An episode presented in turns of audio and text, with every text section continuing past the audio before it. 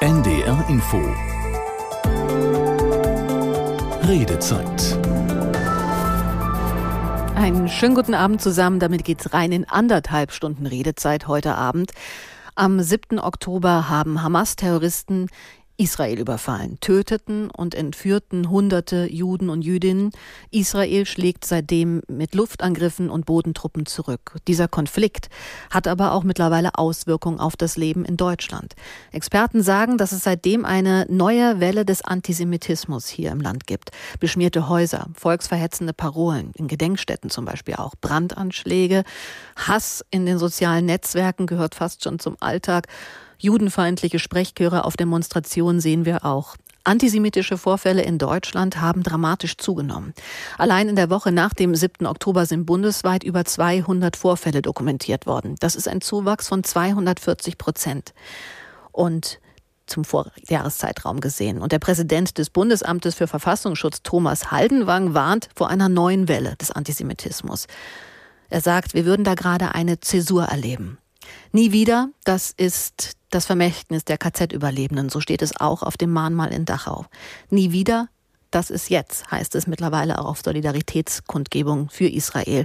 Aber wie? Wir fragen heute, was können, was müssen wir dem Hass auf Juden und Jüdinnen entgegensetzen? Wie gewohnt haben Sie eine Telefonnummer uns zu erreichen unter der 08000 44 1777 08000 44 1777 oder online auf ndr.de gibt es den Videostream zu dieser Sendung. Die Redezeit gibt es ja zum Ansehen und direkt darunter auch ein Formular, um uns ins Studio zu mailen. Ich stelle Ihnen auch gleich meine Gäste vor, die mit viel Erfahrung, mit eigenen Erlebten und Hintergründen und auch vielleicht Handwerkszeug für den Alltag mitgeben können. Vorher haben wir ein paar Stimmen für Sie, wie Sie auf den Hass, auf Antisemitismus in Deutschland blicken, wie Sie den erleben. Äh, meine Familie hat zum Beispiel äh, jüdische Freunde.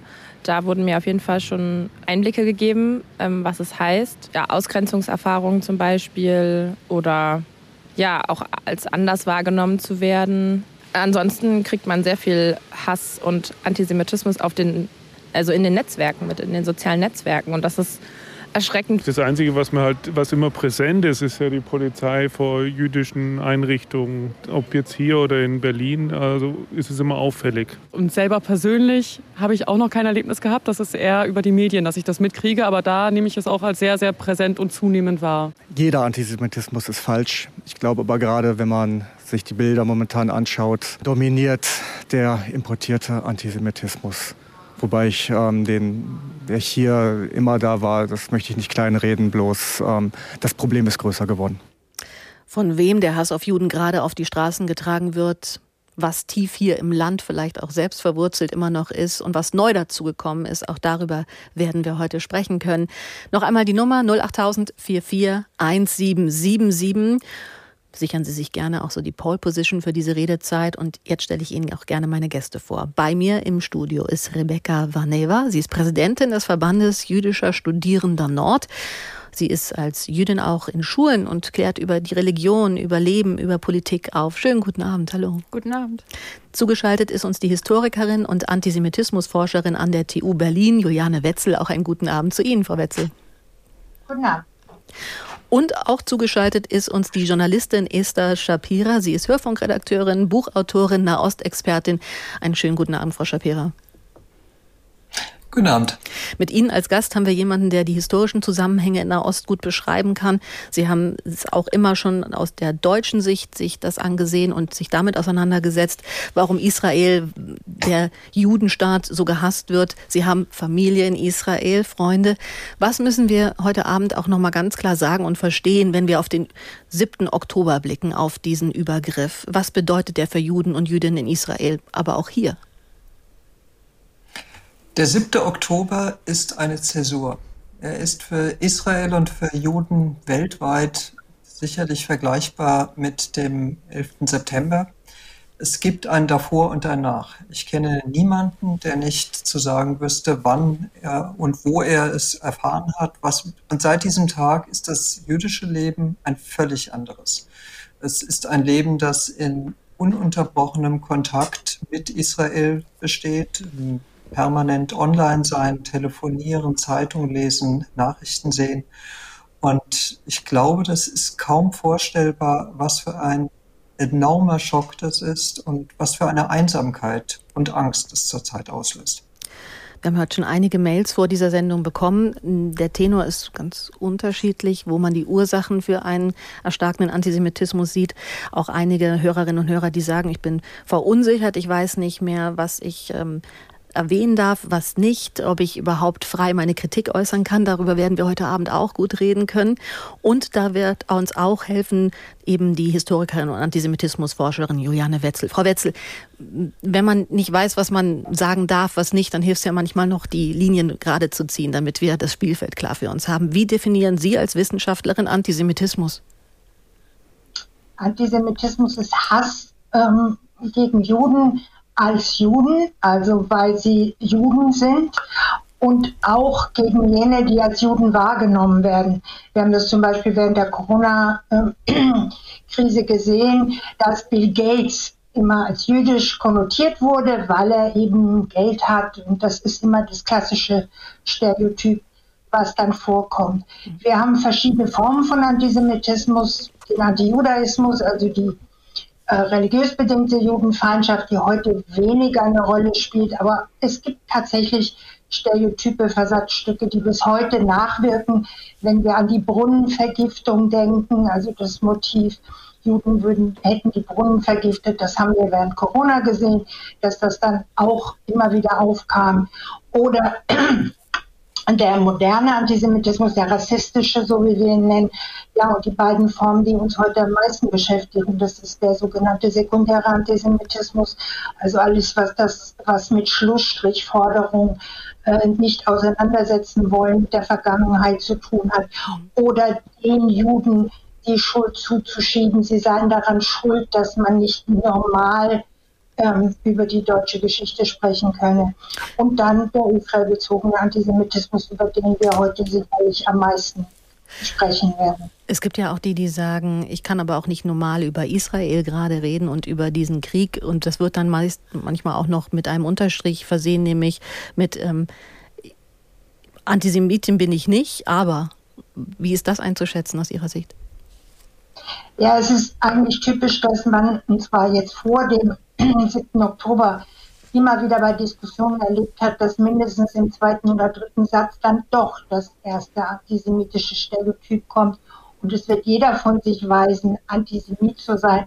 Und ich glaube, es kommt uns kommt auch gar nicht so darauf an zu sagen, wer ist nun wirklich Antisemit, sondern wer bedient diese Stereotype oder wie werden, können Dinge gelesen werden, äh, wenn eine Äußerung fällt. Und ähm, ich glaube, dass es ganz wichtig ist, nochmal deutlich zu machen, dass es tatsächlich Grauzonen gibt. Dass aber niemand verbietet, kritisch äh, sich gegenüber der israelischen Politik zu äußern. Das wird ja auch immer behauptet. Das ist aber eine Schutzbehauptung. Nämlich eine Schutzbehauptung, die einen dann freisprechen soll von, ähm, ja, dass man antisemitische Stereotype verwendet. Das ist, glaube ich, ein Thema, das uns heute in der Runde noch begegnen wird, dass man eine Verbindung zwischen den Terrorangriffen und der Politik Israels herstellt, daraus auch Schuld und Verantwortung. Das ist auch ein Thema für Frau Shapira, glaube ich, noch im Laufe dieser Sendung. Uns wird aber auch beschäftigen, warum Antisemitismus hier in Deutschland eine neue Qualität bekommt. Sind das die Ressentiments bei uns allen oder wie es in der Umfrage gerade hieß, dass es ein Thema ist, das äh, eng verbunden mit Migration ist? 08000 441777.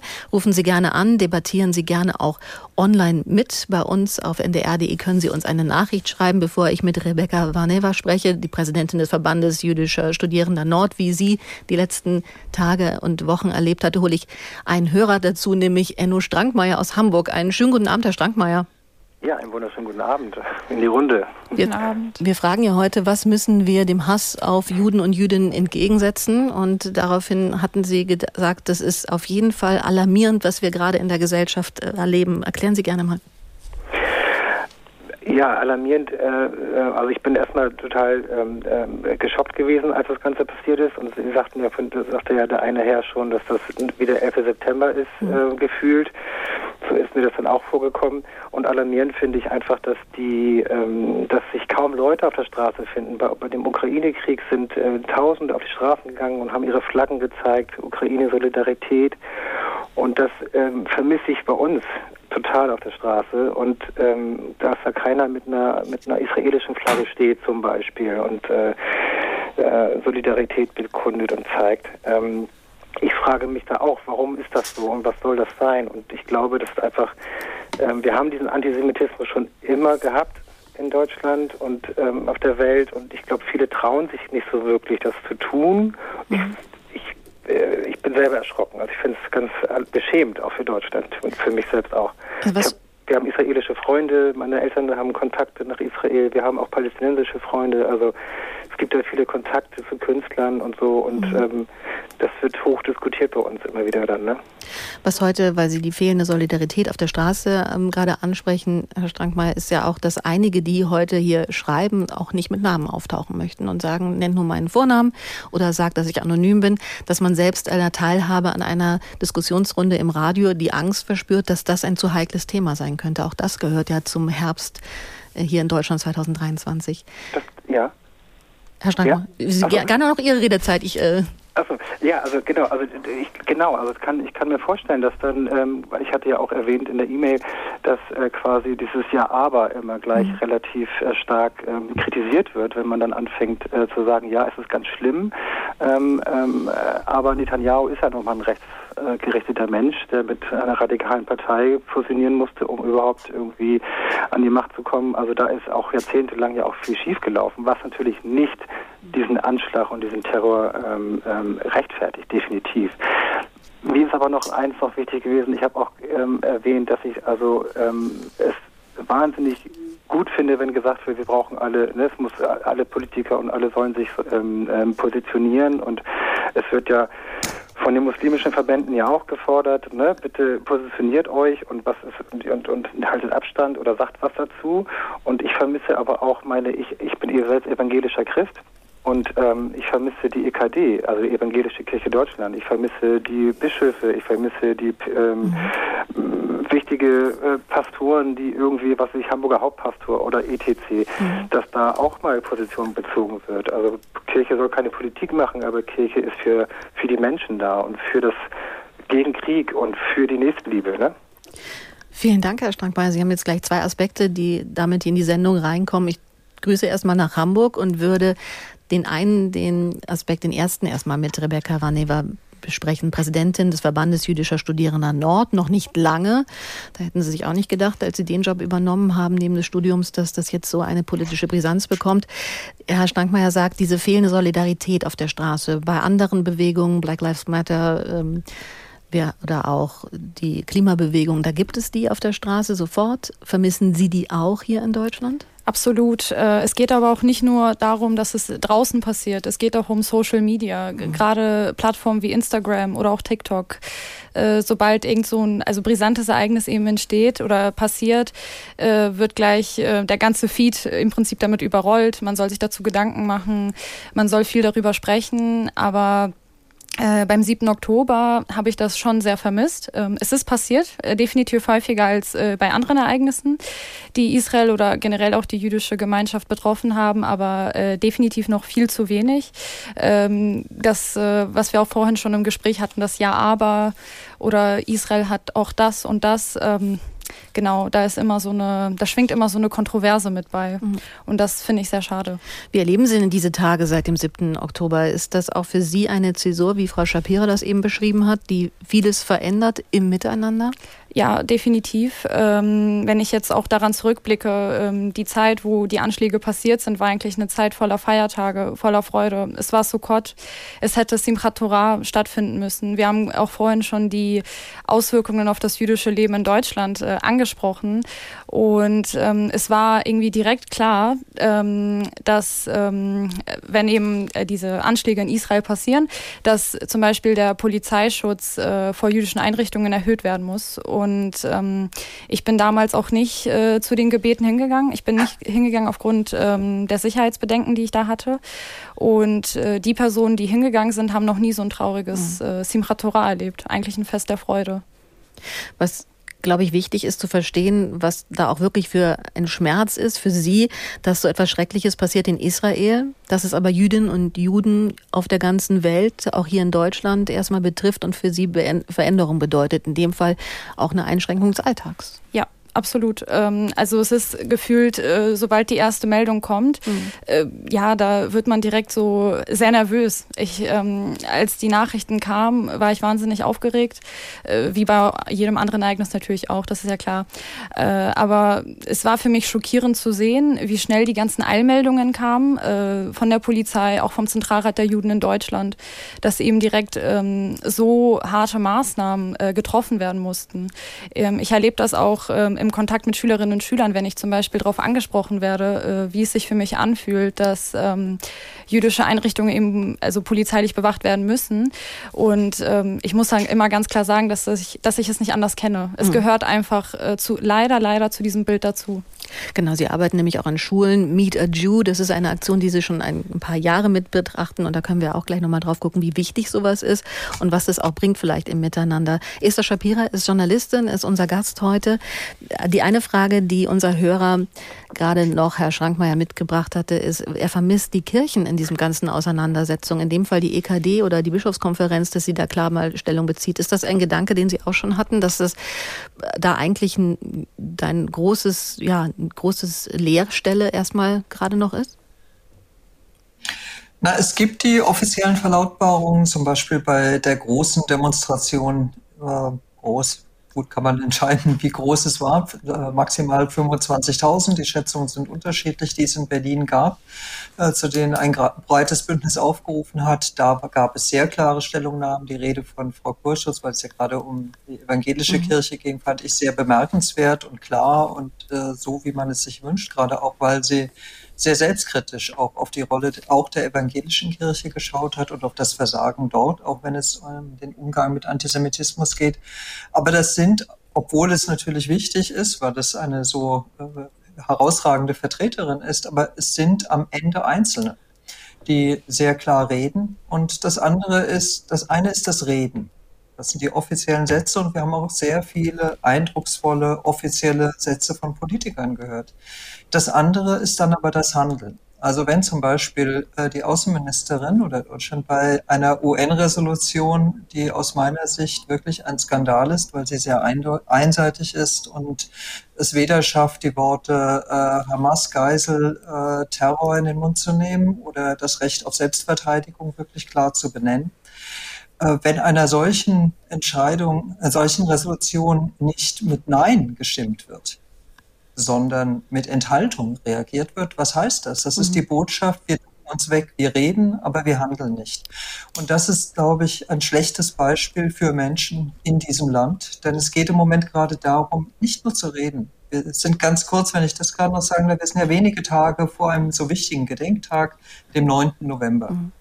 Und seit vielen Jahren geht es mir so, dass ich eine Grundaversion gegen dieses Nie wieder habe, weil ich zunehmend spüre, dass es eine zunehmend inhaltsleere Worthülse geworden ist. Und es nutzt niemandem, keinem Juden und keiner Jüdin in Deutschland etwas, wenn Stolpersteine geputzt werden und Klezmermusik und viel Traurigkeit verbreitet wird.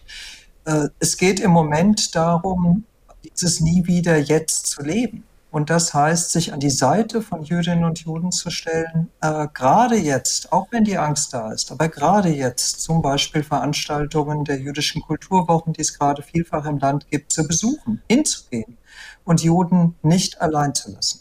Und diese Angst ist ja... Und stellen Sie sich vor die Synagogen als Mahnwachen mhm. zum Beispiel. Seien Sie ein Schutzschild für Religionsfreiheit. Seien Sie die Hörerinnen und Hörer, die uns jetzt zuhören. Worte und Taten werden jetzt gebraucht. Zeigen Sie den Jüdinnen und Juden in diesem Land, dass sie nicht allein sind. Also wir fragen ja, was müssen wir dem Hass auf Juden entgegensetzen? Das ist ja eigentlich dann ein Aufstand der Anständigen, den Sie da fordern. Ganz genau. Wenn es heißt, wir, das ist ein importiertes Problem mhm. und wir finden es unerträglich, was auf den Straßen stattfindet, ja verdammt nochmal, dann zeigt es. Dann reicht es nicht zu sagen, das finden wir furchtbar äh, und äh, das als Munition für eigene äh, Ressentiments, für eigenen Rassismus und eigene rechte Gesinnung zu erhalten. Nein, wer jetzt nicht ganz klar sich mit positioniert gegen Antisemitismus und das heißt aufstehen dagegen im Freundeskreis, im Kollegenkreis, wo immer es einem begegnet, auch in der Form der Relativierung äh, der schrecklichen Barbarei des 7. Oktober, der hat bestimmt das Moral, hat nicht mehr das moralische Recht von sich zu sagen, ich bin natürlich kein Antisemit. Ein Freispruch in eigener Sache, der geht nicht mehr seit dem 7. Oktober, jetzt ist Handeln gefragt. Sagt Esther Shapira, Journalistin und Buchautorin, Nahostexpertin in unserer Redezeitrunde. 08044 ist die Nummer hier im Studio oder Sie machen es wie Roland Witt, ein Hörer aus Nordrhein-Westfalen, aus Wipperfürth und Sie mailen uns auf ndr.de. Er schreibt uns hier zur Redezeit, Hallo zusammen, Antisemitismus nehme zu in Deutschland, wird gesagt, wird denn auch richtig dargestellt, vom wen und was dieser starke Zuwachs kommt? Wer übt diese Taten aus? Ich bin der Meinung, dass die Migration ganz stark damit zu tun hat. Das darf man jedoch in der Öffentlichkeit nicht mehr sagen. Wir haben die Antisemitismusforscherin Juliane Wetzel bei uns. Wir können darüber reden. Welche Rolle spielt Migration bei einem zunehmenden Antisemitismus, Antisemitismus gerade hier im Land?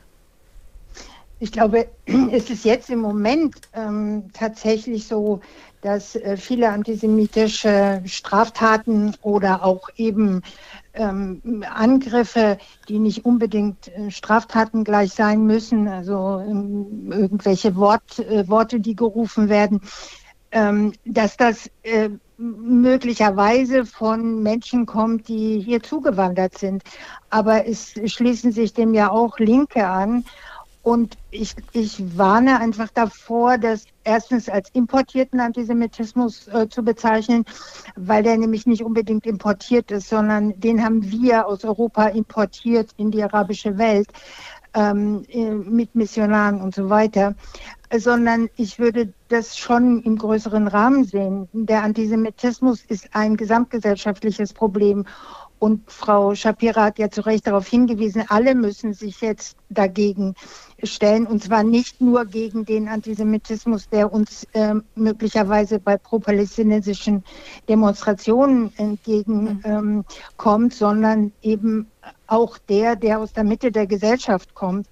Und der, es ist dann auch für die deutsche Bevölkerung immer ganz einfach zu sagen, der Antisemitismus äh, ist ein Problem der Zugewanderten, wobei die ja nicht immer zugewandert sind, die sind längst Deutsche oder hier geboren, äh, weil wir uns dann freimachen davon, unseren eigenen Antisemitismus zu hinterfragen, der der in der Gesellschaft ja durchaus vorhanden ist. Und ähm, gerade was den sekundären Antisemitismus betrifft, gerade das, was auch diese Gleichsetzung ständig äh, zu behaupten, Israelis würden mit den Palästinensern das gleiche machen wie die Deutschen mit den Juden. Das ist der Klassiker der, der in diesem Zusammenhang wird. Und den finden Sie überall in, den, in der Gesellschaft. Verschwörungsmythen, Narrative, die wir bei Corona gesehen haben, die jetzt auch wieder im Zusammenhang mit dem Ukraine-Krieg äh, aufkamen. Also immer diese Schuldzuschreibungen an Juden, ähm, entweder daraus Vorteile zu ziehen, mhm. finanzieller Art oder anderer Art. Ähm, das ist ja ein Phänomen, was wir äh, gesamtgesellschaftlich betrachten müssen. Und manchmal ist es in der Theorie so einfach drüber zu sprechen, aber wenn man das dann wirklich am eigenen Leib äh, erfährt, wie es ist, ähm, dass man antisemitisch ähm, Äußerungen hört, angeguckt wird, das weiß ja eigentlich Rebecca Varneva am ehesten, die aber äh, keinen Davidstern zum Beispiel trägt, also bewusst öffentlich nicht auffällt als Jüdin oder warum? Genau, also äh, ich vermeide es eher in Orten wie U-Bahnen oder gerade auch im Sommer, wenn man vielleicht nur ein T-Shirt trägt, äh, dass man da irgendwie den Schmuck noch eher sieht. Ähm, für mich ist das einfach äh, eine zu große Gefahr leider. Ähm, ich habe es auch so ein bisschen äh, ja als Kind schon mitbekommen, dass äh, meine Eltern das auch nicht unbedingt wollten, weil sie eben Angst hatten auch vor Übergriffen. Und äh, man hat das ja auch in der Vergangenheit gesehen, dass sowas durchaus passieren kann. Ähm, sei es auch irgendwie ein Mann, der in der Öffentlichkeit eine Kippa trägt. Ähm, das ist einfach leider ähm, eine Gefahr, der man sich dann aussetzt. Und war das eigentlich Zeit Ihres Lebens immer so oder ist es wirklich noch in den letzten Monaten, Jahren nochmal ja, beständiger und präsenter geworden? Also ich würde schon sagen, dass ich immer sehr vorsichtig war und nach wie vor bin. Ähm, in der aktuellen Zeit äh, natürlich umso mehr. Es fängt auch schon an, wenn man zum Beispiel äh, vielleicht äh, telefonieren muss ähm, und dann vielleicht ähm, über irgendwelche jüdischen Themen spricht, sei es Organisation von irgendwelchen Feierlichkeiten oder ähnliches. Und solche Sachen habe ich in den letzten Monaten schon sehr stark im Hinterkopf. Wir sind gespannt weiter auf die Erzählung von Rebecca Varneva, die Sie gerade gehört haben, Präsidentin des Verbandes jüdischer Studierende Nord und auch aktiv bei Meet a Jew, das ist ja vielleicht auch ein Punkt in der Präventionsarbeit anzusetzen, aber genau da fehlt auch ganz oft, wie so oft in Deutschland, das Geld. Mit dabei ist der Shapira, Journalistin und Nahostexpertin und Juliane Wetzel, eine Historikerin und Antisemitismusforscherin. Unser Thema heute, was müssen wir dem Hass auf Juden und Jüdinnen entgegensetzen? Welche Möglichkeiten haben wir und wo müssen wir vielleicht auch bei uns selbst gucken und nicht nur sagen, das sind aber vor allem die Migranten, die das gerade ins Land gebracht haben mit dem Zuzug von 2015. 08000 441777 beteiligen Sie sich gerne an dieser Diskussionsrunde, die nach der Nachrichtenpause weitergeht, dann auch mit einem ganz eindrücklichen Erlebnisbericht von einem Holocaust-Überlebenden von über 90 Jahren, der sagt, wenn ich nicht so alt wäre, dann würde ich jetzt eigentlich gerne nochmal die Koffer packen und weg von hier, weil so schlimm habe ich nicht erwartet, dass es wird. Die Redezeit gleich um kurz nach 21 Uhr geht sie weiter.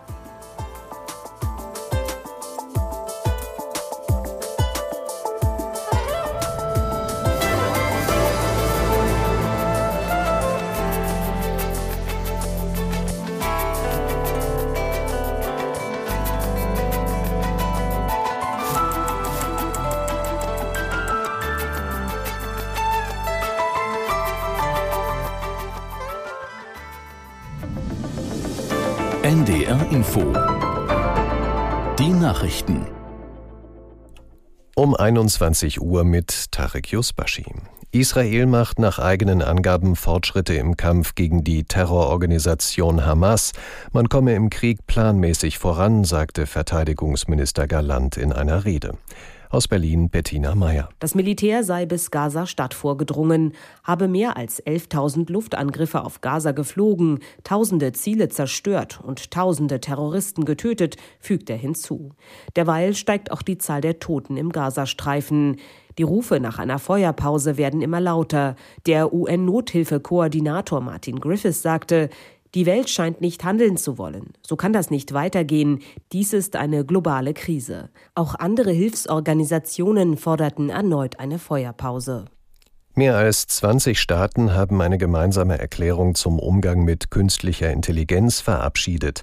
Es sei dringend notwendig, potenzielle Risiken von KI zu verstehen und gemeinsam zu bewältigen, heißt es in dem Papier. Durch eine gemeinsame Anstrengung müsse sichergestellt werden, dass künstliche Intelligenz auf sichere und verantwortungsvolle Weise zum Wohl der Weltgemeinschaft entwickelt und angewandt werde. Nach der Sturmflut ist die Steilküste an der nördlichen Spitze Rügens am Kap Arkona auf breiter Front abgebrochen. Das Hochwasser habe das Kliff unterhöhlt, teilte die Tourismusgesellschaft mit. Die Abbrüche hätten offenbar einige Tage nach der Sturmflut begonnen. Es seien auch wieder weitere Risse zu sehen. Schilder wiesen Menschen darauf hin, sich nicht unterhalb des Cliffs aufzuhalten. Mecklenburg-Vorpommerns Umweltminister Backhaus warnte außerdem vor Munitionsfunden am Ostseestrand bei Kühlungsborn und Bastorf. Fußball-Zweitligist Holstein Kiel ist in der zweiten Runde des DFB-Pokals gegen Ligakonkurrent Magdeburg ausgeschieden. Aus der Sportredaktion Charlene Janocher. Es war ein echter Fußballkrimi in Kiel an diesem Mittwochabend, ehe die Schleswig-Holsteiner im Elfmeterschießen das Nachsehen hatten. Am Ende muss sich die Mannschaft von Trainer Marcel Rapp mit 6 zu 7 aus dem Wettbewerb verabschieden. Der Tabellenführer aus der Fußball-Bundesliga Bayer Leverkusen hat sein Auswärtsspiel beim SV Sandhausen mit 5 zu 2 gewonnen. Ein unerwarteter Arbeitssieg, denn nach zweimaligem Ausgleich des Drittligisten kamen die drei Siegtore erst in den Schlussminuten zustande. Borussia Dortmund setzte sich gegen den direkten Ligakonkurrenten aus Hoffenheim knapp mit 1 zu 0 durch und der SC Freiburg zog gegen den Underdog Paderborn aus Liga 2 den kürzeren und unterlag überraschend mit 1 zu 3. Das waren die Nachrichten. Das Wetter in Norddeutschland. Im westlichen Niedersachsen Regen, ansonsten länger trocken bei maximal 9 bis 13 Grad. In der Nacht hier und da etwas Regen, die Tiefstwerte liegen bei 9 bis 6 Grad. Morgen dann vereinzelt Schauer, in Vorpommern freundlicher bei 11 bis 15 Grad, an der Nordsee kann es Sturmböen geben. Es ist gleich 21.03 Uhr.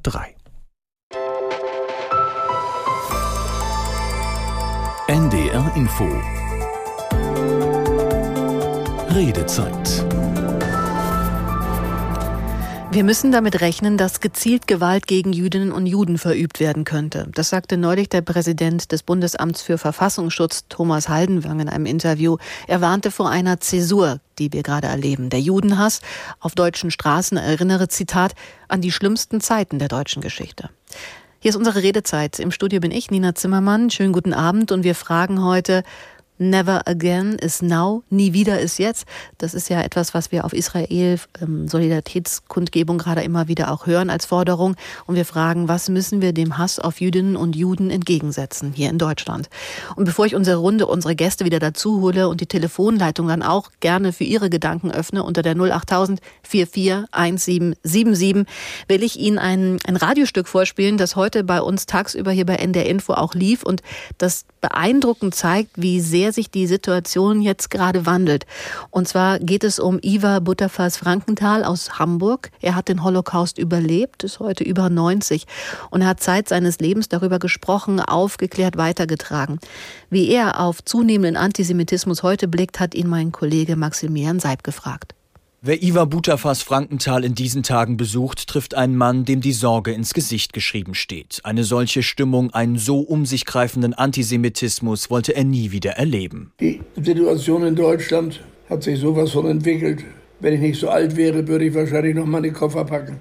Butterfass Frankenthals Haus südlich von Hamburg ist eine Hochsicherheitsfestung. Fenster aus Panzerglas, nachts Scheinwerfer, tagsüber 20 Kameras, die das Grundstück im Blick haben. Die Bilder laufen rund um die Uhr auf einem Bildschirm im Wohnzimmer ein. Diese Sicherheitsvorkehrungen hat der 90-Jährige schon länger. Morddrohungen gab es immer wieder. Doch dass der Holocaust-Überlebende bei Veranstaltungen nun Polizeischutz bekommt, das ist nach über 1500 Vorträgen ein Novum und eine neue Eskalationsstufe. Unbeschreiblich unbeschreiblich. Das kann ich gar nicht sagen, wie beschissen ich mich fühle. Entschuldigen Sie den Ausdruck, mir fällt nichts anderes ein. Ich wünsche mir nur eines, dass die Deutschen über ihre Situation nachdenken und sagen, wir geben uns nie mehr dafür her, dass man diese Republik, wie wir sie jetzt haben, in Gefahr bringt. Welche Folgen eine geschwächte, dann gestürzte Demokratie haben kann, hat Butterfass Frankenthal seit frühester Kindheit mitbekommen. Zwei Wochen nach seiner Geburt ergreifen die Nazis die Macht. Viele Jahre verbringen er und seine Familie auf der Flucht und in Verstecken in ständiger Angst. Der Kampf gegen das Vergessen eine Lebensaufgabe für ihn. Seit 30 Jahren spricht er vor Schülerinnen und Schülern, denn, so Butterfass Frankenthal, nur durch Aufklären könne verhindert werden, dass sich Geschichte wiederholt. Es gibt nicht eine einzige Schule, die bei mir war, bei der nicht irgendetwas hängen bleibt. Das ist ein unglaubliches Glücksgefühl zu sehen, wie die jungen Menschen gebannt mir zuhören und sich wünschen würden, dass das Gespräch, das ich mit ihnen führe, gar nicht zu Ende geht. Denn alles das, was sie von mir erfahren, ist jahrelang von ihren Urgroßeltern und den Großeltern völlig unterschlagen worden. Wir haben zu viel verdrängt. Und dadurch, dass wir verdrängt haben, wundern wir uns jetzt, dass wir die Vergangenheit wiederholen. 80 Jahre nach der Shoah leben Jüdinnen und Juden in Deutschland heute wieder in Angst, verstecken sich und ihren Glauben ganz besonders seit dem Überfall der Hamas und der Eskalation im Nahen Osten. Doch Antisemitismus und Rassismus gab es schon vorher. Butterfass Frankenthal erinnert an den sogenannten NSU, den Mord an Walter Lübcke, den versuchten Anschlag auf die Synagoge in Halle mit zwei Todesopfern. Sein eigener Neffe verlor vor zwei Jahren ein Auge, als er eine friedliche Israel-Demo organisieren wollte und angegriffen wurde. Das ist Deutschland. Das ist furchtbar. Eine Entwicklung, die hätte ich nie gedacht. Und wenn sich das jetzt ansehen, dass es sogar wieder Holzköpfe gibt, die eine rechtsgerichtete Partei wählen, da kann ich nur sagen, da hackt es bei mir aus.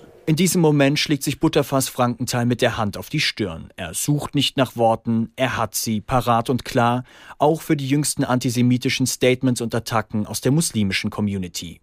Alle Menschen, die unsere Gastfreundschaft missverstehen, denen wir Schutz bieten und alles, was das Sozialbruttoprodukt hergibt, alles ihnen zukommen lassen und die missbrauchen unsere Gastfreundschaft, diese Menschen haben sofort das Land zu verlassen. Sonst drohe eine Spaltung der Gesellschaft, eine Drohkulisse, gegen die Butterfass Frankenthal seit jeher kämpft. Und auch jetzt mit fast 91 Jahren schont er sich nicht. Eineinhalb Stunden gehen seine Vorträge, teilweise hält er sie täglich, vereinzelt sogar zwei am Tag.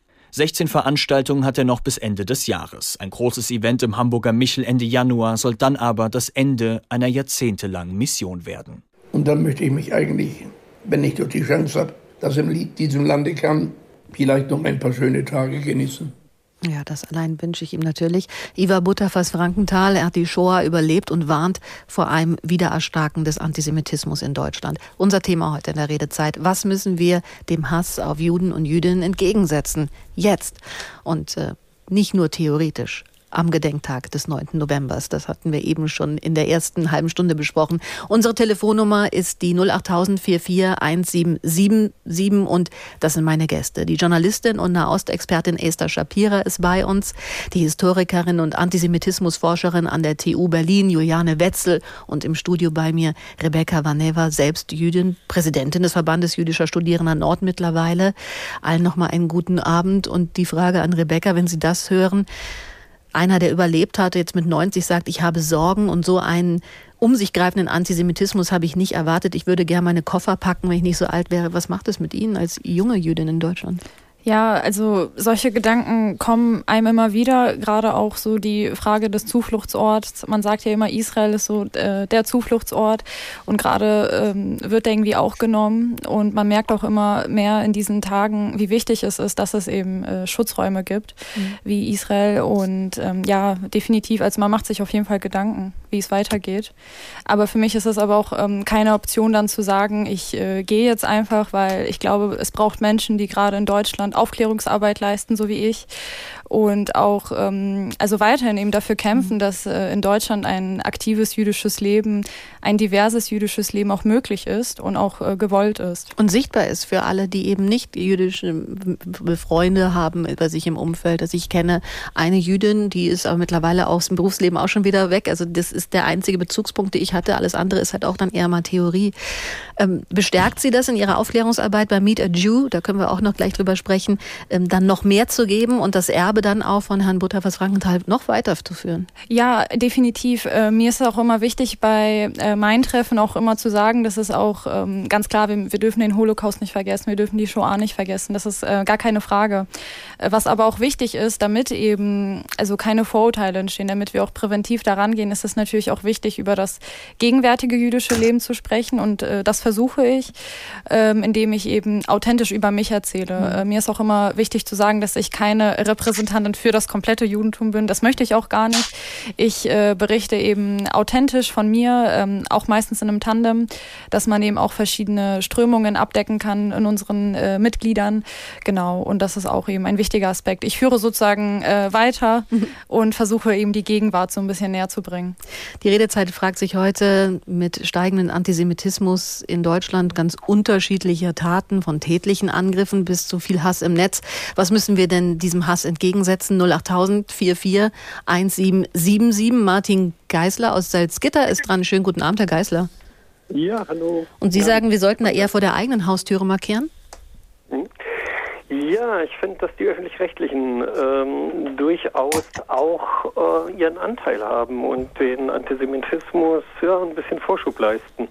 Zum Beispiel in der Anmoderation hatten Sie gesagt, ähm, dass Israel auf, ähm, als Reaktion auf den Angriff mit Bombardierungen antwortet. Ich finde aber, da wäre es besser gewesen, dass auch seit dem Angriff ähm, beide Seiten sich mit Raketen und Bomben beschießen. Ähm, so klingt das so, als ob die Hamas einmal eine Aktion gemacht hat und jetzt bombardiert Israel ähm, den Gazastreifen. Aber es sind mehr Raketen seitdem vom Gazastreifen auf Israel abgeschossen worden, als Bomben von Israel auf äh, den Gazastreifen. Ähm, mhm. abgeworfen worden. Also so eine kleine Nuance, die dann schon das Bild äh, verschiebt und äh, Israel zum ähm, einfach nur noch zum Täter dann darstellt in der ja, Verkürzung? tatsächlich als ein Gegenaggressor mhm. sozusagen. Ähm, oder was ich auch immer wieder gravierend finde, ist die Zahlen der Opfer im Gazastreifen, die genannt werden. Ähm, das sind äh, wir haben ja nur diese eine Zahl, die die Hamas veröffentlicht, aber die ist ja völlig übertrieben. Da sind ja zum Beispiel diese über 500 Toten, die von dem angeblichen Angriff von Israel auf das Krankenhaus ähm, stammen. Die sind damit eingerechnet.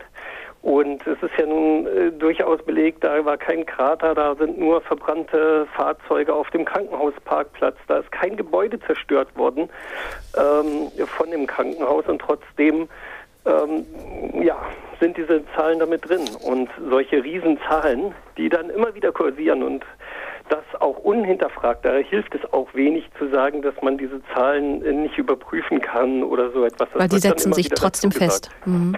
Genau, es brennt sich trotzdem rein. Also es ist ja auch die Frage nach einer medialen Verantwortung, auch in der kleinen Nuance einer Anmoderation, wie hier in der Redezeit.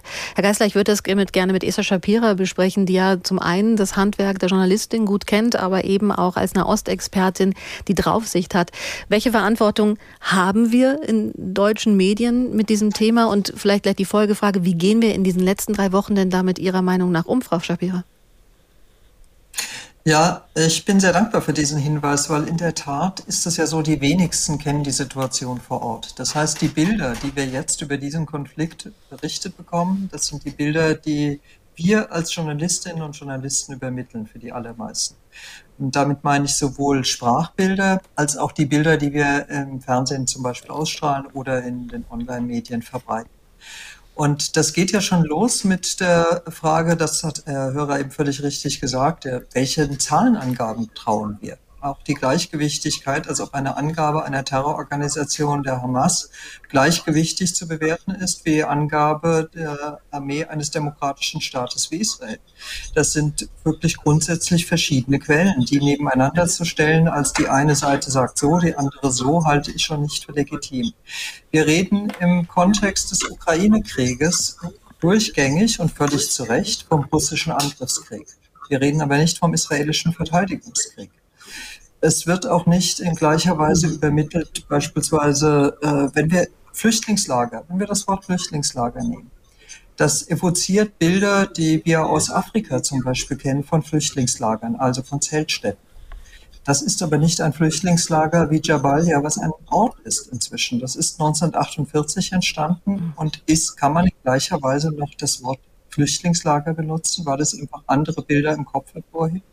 Und ich glaube, wir müssen sehr aufpassen, weil gerade wenn wir über Jüdinnen und Juden reden, gibt es ohnehin Bilder im Kopf. Bei Israel ganz besonders. Wir dürfen nicht zu Bildbeschaffern für die Bilder im Kopf werden, die dadurch verfestigt werden. Das halte ich für eine ganz große Gefahr.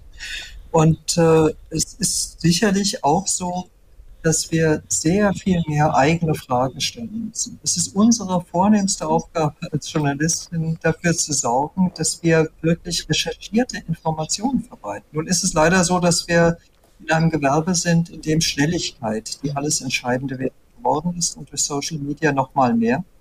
Und in der Schnelligkeit lässt sich ein bisschen gegen recherchieren. Aber darin liegt eine enorme Fehlerquelle. Und wir müssen wirklich auch immer dazu sagen, was wir recherchiert haben, wofür wir uns sozusagen selbst glaubwürdig verbürgen und was wir einfach nur weitergeben und weitergeben. Und gleichzeitig sehen sich aber auch Medien dem Vorwurf gegenüber, genau den Opfern in Gaza nicht das Gesicht zu geben, das wir den Opfern auf israelischer Seite geben. Durch die Geiseln, durch die persönlichen Geschichten der Familien, die erzählt werden. Ist da wo ist da was Wahres dran? Es ist ja einfach ähm, der, die Bemühung im aktuellen Programm von zum Beispiel auch hier bei in der Info ein möglichst umfeld, äh, umfangliches Bild den Menschen zu präsentieren mit den Korrespondenten, die wir haben, mit ihren eingeschränkten Möglichkeiten. Und manchmal setzt man den Fokus hier und manchmal da. Aber trotzdem kommen ja die Kritik von, ich sag mal, beiden Seiten gerade. Ja, und es ist auch natürlich absolut wichtig, dass wir die Opfer zeigen, und zwar völlig unabhängig davon, wo Opfer entstehen. Trotzdem ist Opfer nicht einfach gleich Opfer. Wenn ich äh, äh die Zahl höre, beispielsweise äh, bei dem Raketeneinschlag auf dem Parkplatz äh, durch den Abschuss der Rakete des islamischen Dschihad, die fälschlicherweise zunächst Israel zugeschrieben wurde und als Einschlag in einem Krankenhaus berichtet wurde, was so ja nicht stimmt mit viel höheren Opferzahlen, dann ist die Frage, wer ist wirklich getötet worden oder auch jetzt in Jabalia, weil die Aufteilung zwischen Hamas-Kämpfern und Frauen, Kindern, nachweislich Zivilisten, natürlich schon wichtig ist in diesem Kontext. Und das wird in Israel auf der Seite ja auch immer gemacht. Es wird sehr genau berichtet, handelt es sich um Soldaten oder handelt es sich um Zivilisten. Solange wir uns in einem Krieg befinden und die Hamas hat einen Krieg erklärt, werden wir es auch mit Toten zu tun haben. Und wir werden schreckliche Bilder sehen, die wirklich schwer zu ertragen sind. Und doch fordere ich sowohl von den Medien als auch von allen, die es sich anschauen, sich von diesen Bildern nicht einfach nur überfluten zu lassen, sondern trotzdem nachzufragen, was sehen wir da tatsächlich und was ist die Frage der Verhältnismäßigkeit in einem asymmetrischen Krieg. Das war also nochmal die Frage von Martin Geißler, der das als Hörer in die Sendung mit eingebracht hat, wo auch die Verantwortung von Medien liegen in Formulierung und dass man versucht, alle Seiten abzudecken. Rebecca, Van Eva ist bei mir. Wie erleben Sie denn die Berichterstattung in den letzten drei Wochen? Genügend einseitig? Weil Sie haben ja auch mit ganz vielen unterschiedlichen Kommilitonen zu tun, die aus unterschiedlichen politischen Richtungen auch auf Sie zukommen. Genau, also ich habe das auch ähm, schon immer so ein bisschen wahrgenommen, dass ähm, diese Auseinandersetzung definitiv auch ein, also fast schon ja Krieg der Informationen ist. Ähm, es gibt wahnsinnig viele Instagram-Accounts, äh, viele äh, Personen, gerade auch in meiner Generation, verwenden das als wirklich die Primärquelle. Und ähm, das ist wahnsinnig schwierig, ähm, weil ähm, gerade auch äh, in solchen Zeiten, äh, wie wir das gerade jetzt auch gehört haben, äh, viele schreckliche Bilder dann auf diesen Netzwerken kursieren ähm, teilweise ohne jegliche Verifizierung. Ähm, und äh, auch Jugendliche, teilweise unter 18-Jährige, sehen das und äh, können das nicht richtig zuordnen. Ähm, und ich erlebe auch, dass ähm, oftmals eben, also Zahlen der Hamas, äh, verwendet werden und teilweise auch äh, also wirklich äh, darauf ja pochen, äh, diese Zahlen auch als legitime Quelle nutzen zu dürfen. Mhm. Und das finde ich natürlich auch äh, eine sehr, sehr bedenkliche Entwicklung. Genau. Ähm, aber ich würde auf jeden Fall sagen, dass ähm, die Informationsflut äh, gerade in den letzten drei Wochen auf sozialen Netzwerken wirklich enorm ist. Und das halte ich für sehr bedenklich, weil vieles einfach ohne jegliche Verifizierung dann äh, gepostet wird. Viele unserer Hörerinnen und Hörer sind vielleicht noch bei Facebook unterwegs, einige bei Instagram. Man muss sagen, TikTok ist eine unglaubliche Plattform, wo dieser Krieg ganz ungefiltert stattfindet, wo es äh, Quellen gar nicht mehr gibt, wo auch ganz viel Propaganda sich in, eigentlich auch mehr ähm, Hamas-Propaganda wiederfindet, als ob das ein wieder ein erkannter Kanal ist, den man da auch nutzt. Und das ist also vielleicht auch für Hörerinnen und Hörer, die Kinder in dem Alter haben, auf jeden Fall mal vielleicht auch ein Grund nachzufragen, was guckst du da alles, weil das ist eine Rohheit an Eindrücken dieses Krieges, die man dann bekommt, die einem auch Angst machen kann. Ja. 08000 44 1777 ist die Nummer zu uns hier in die Redezeit ins Studio oder Sie mailen gerne auf NDR und wir fragen heute, was können wir, was müssen wir dem Hass auf Jüdinnen und Juden entgegensetzen? Und wir haben eine Mail von Carola von Paschenzi aus Hamburg, die ich in Auszügen vorlese, weil wirklich viel drin stand, was sie geschrieben hat, bis hin zum Antisemitismus auf der Dokumenta, was dann gleich nochmal ein Sidestep wäre. Sie schreibt, guten Abend. Meiner Meinung nach müssen wir dem Hass gegen Juden vor allem Konsequenz entgegensetzen. Das heißt zum Beispiel nicht darüber hinwegsehen, dass Jude als Schimpfwort auf den Schulhilfen benutzt wird, sondern die Schüler zur Rede stellen und bestrafen. Das hieße auch, den Mut haben, den Gruppen arabisch- oder türkischstämmiger Jugendlicher wirklich entgegenzutreten, wenn sie judenfeindliche Sprüche machen. Oft schon habe ich von befreundeten Lehrern gehört, dass ihre Schulleiter oder Rektoren nicht hinter ihnen stehen, wenn sie Konflikte mit Jugendlichen oder Kindern mit Migrationshintergrund wegen solcher Schimpfwörter haben. Ganz schnell wird da auch die Rassismuskeule gewedelt. Solange in Deutschland niemand mit ernsthaften Unannehmlichkeiten rechnen muss, wenn er Antisemitismus duldet oder verharmlost, ist der deutsche Kampf in Anführungszeichen dagegen ein reines wohlfeiles Lippenbekenntnis. Ratlose Grüße von Carola von Paschensky. Bleiben wir doch mal an diesen Schulen. Wir haben im Alltag diese Vorurteile, diese tief tradierten Ressentiments, die uns immer wieder begegnen, antisemitische Ressentiments. Rebecca Vaneva, Sie gehen genau deswegen an Schulen. Meet a Jew. Seit sechs Jahren nehmen Sie teil an dieser Aktion. Ein Projekt des Zentralrats der Juden und gefördert auch durch das Bundesprogramm Demokratie leben. Also gut, dass da zumindest schon mal finanzieller Power dahinter steht. Was machen Sie genau? Sie gehen hin und dann sagen Sie, ich bin Rebecca, ich bin Jüdin? Genau, also ich gehe in der Regel in einem Tandem hin. Äh, die Einrichtungen, die ich besuche, sind größtenteils Schulen, aber nicht nur. Also auch äh, Polizei, äh, auch ein ganz wichtiger Ansprechpartner für uns. Berufsschulen, auch Universitäten oder auch ähm, ja, kirchliche Vereine. Und es geht wirklich darum, ähm, den Teilnehmenden wirklich die Zeit zu geben, für 90 Minuten wirklich mal alle Fragen zu stellen. Ähm, Was fragen die? Ganz unterschiedlich. Also es kommen Fragen über jüdische Feiertage, Traditionen, auch auch natürlich äh, Antisemitismus, ähm, auch ähm, eben gesellschaftskritische Fragen, äh, teilweise auch ähm, von kirchlichen Gemeinden oftmals äh, Parallelen zu Freizeiten. Es gibt ja auch ähm, jüdische Freizeiten beispielsweise, eben auch evangelische. Ähm, das sieht man auch schon immer erste Gemeinsamkeiten. Genau, also es ist immer sehr durchmischt. Und gehen die am Ende dann mit einer größeren Offenheit aus dem Klassenraum raus, dass Sie merken, das hat jetzt was gebracht und das war wirklich mal ein Kontakt jenseits von einer Serie oder von Social Media? Ich würde sagen, auf jeden Fall. Ähm, ich habe auch ähm, sehr oft auch ähm, sehr positives Feedback erlebt und auch ganz viele, ja, so Aha-Momente. Also man merkt dann wirklich auch im Gesichtsausdruck, da passiert jetzt gerade was. Da ist ein richtiger äh, ja, Denkprozess, äh, den ich da angestoßen habe. Mhm. Und das freut mich natürlich sehr. Merken Sie einen Unterschied, wie Schüler aus muslimischen Familien auf Sie zugehen und aus, ich sag mal, klassisch deutschen Haushalten? Ähm, also ich würde jetzt nicht sagen immer, aber das ähm, ist auf jeden Fall schon vorgekommen, dass ich ähm, da auf jeden Fall ja so ein bisschen, ich würde sagen, so eine ja, zurückhaltende Stimmung äh, wahrgenommen habe im Klassenraum. Ähm, ich würde auch sagen, dass ähm, in solchen äh, Situationen ich auch ähm, tendenziell mehr Fragen zum Nahostkonflikt äh, gestellt bekomme. Das habe ich auf jeden Fall auch mhm. ab und zu mal wahrgenommen, aber ich würde jetzt nicht sagen, dass das irgendwie ja immer so ist. Ne? Das würde ich jetzt nicht sagen. Vielleicht haben wir ja auch über die Jahre immer zu oberflächlich über den Nahostkonflikt gesprochen und das Wissen ist vielleicht gar nicht so fundamentiert da oder wie es sein müsste, um darüber wirklich gut sprechen zu können. Juliane Wetzel ist bei uns Historikerin, Antisemitismusforscherin an der TU Berlin.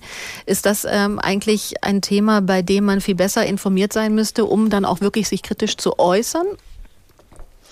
Ja, auf jeden Fall. Also ich denke schon, dass der Nahostkonflikt ähm, äh, insbesondere in, im Unterricht in der Schule viel zu wenig thematisiert worden ist, denn es kommt ja auch auf den Kontext und es kommt auf die äh, lange Geschichte des Nahostkonflikts an, die aber in der Schule in der Regel nicht thematisiert worden ist, wobei man sagen muss, dass in den letzten Jahren durchaus ja viel stärker äh, der Fall ist, auch gerade wenn es eben um Fortbildung von Lehrern geht wobei auch da manchmal die Lehrer selbst das Problem sind, die nämlich ähm, durchaus ähm, merkwürdige Einstellungen zum Nahostkonflikt haben, die sie dann auch äh, auf ihre Schüler übertragen.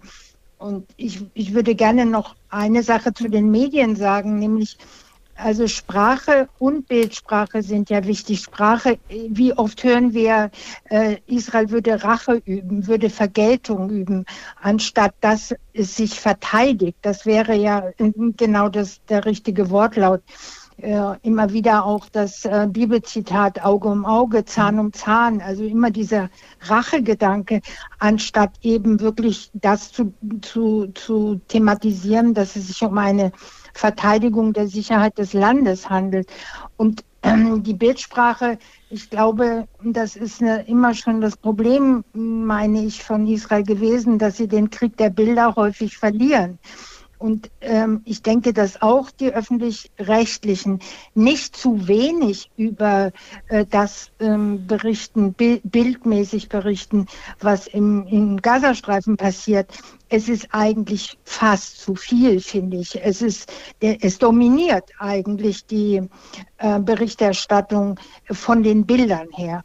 Also insofern glaube ich, ist da schon auch eine Einseitigkeit äh, mhm. anders, wie das oft ähm, kolportiert wird, dass, dass ähm, äh, Israel zu viel in den Medien wäre. Nein, es ist, glaube ich, schon gerade, was die Bilder betrifft. Und die Bilder bleiben ja hängen.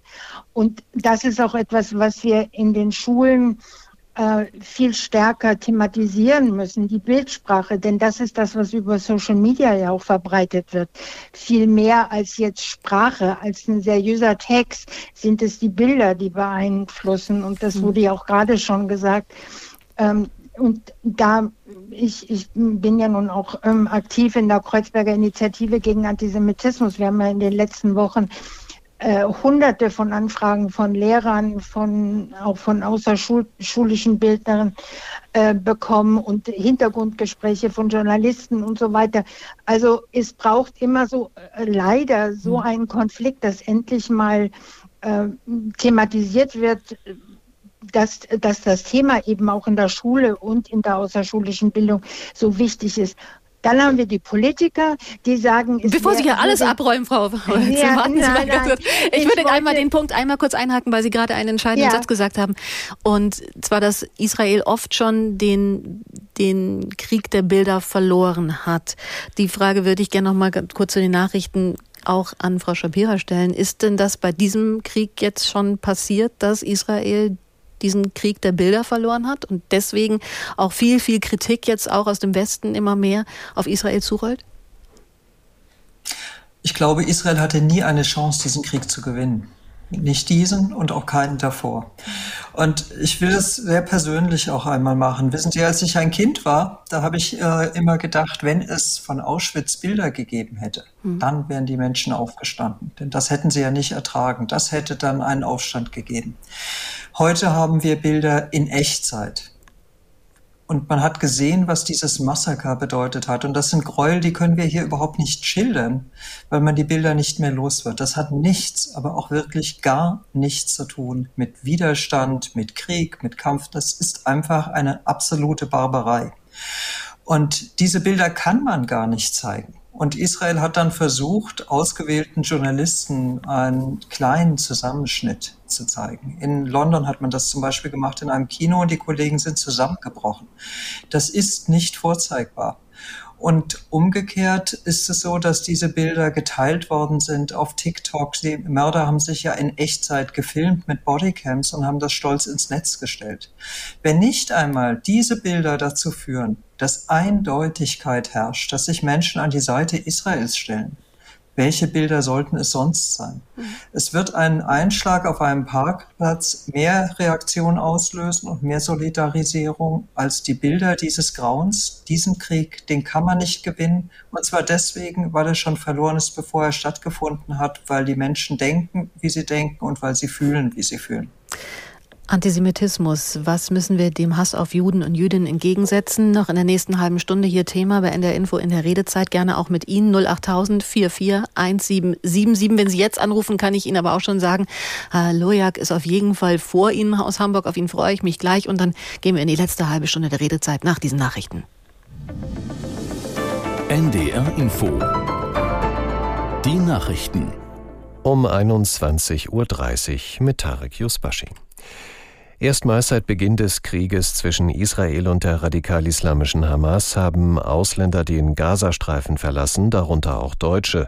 Zur aktuellen Lage hat Bundeskanzler Scholz heute mit dem israelischen Ministerpräsidenten Netanyahu telefoniert. Aus Berlin Vera Wolfskämpf. Bundeskanzler Olaf Scholz habe die unverbrüchliche Solidarität mit Israel bekräftigt. Wie ein Regierungssprecher erklärte, ging es im Telefonat mit dem israelischen Ministerpräsidenten auch um den Schutz von Zivilisten im Gazastreifen und die humanitäre Versorgung der Bevölkerung dort.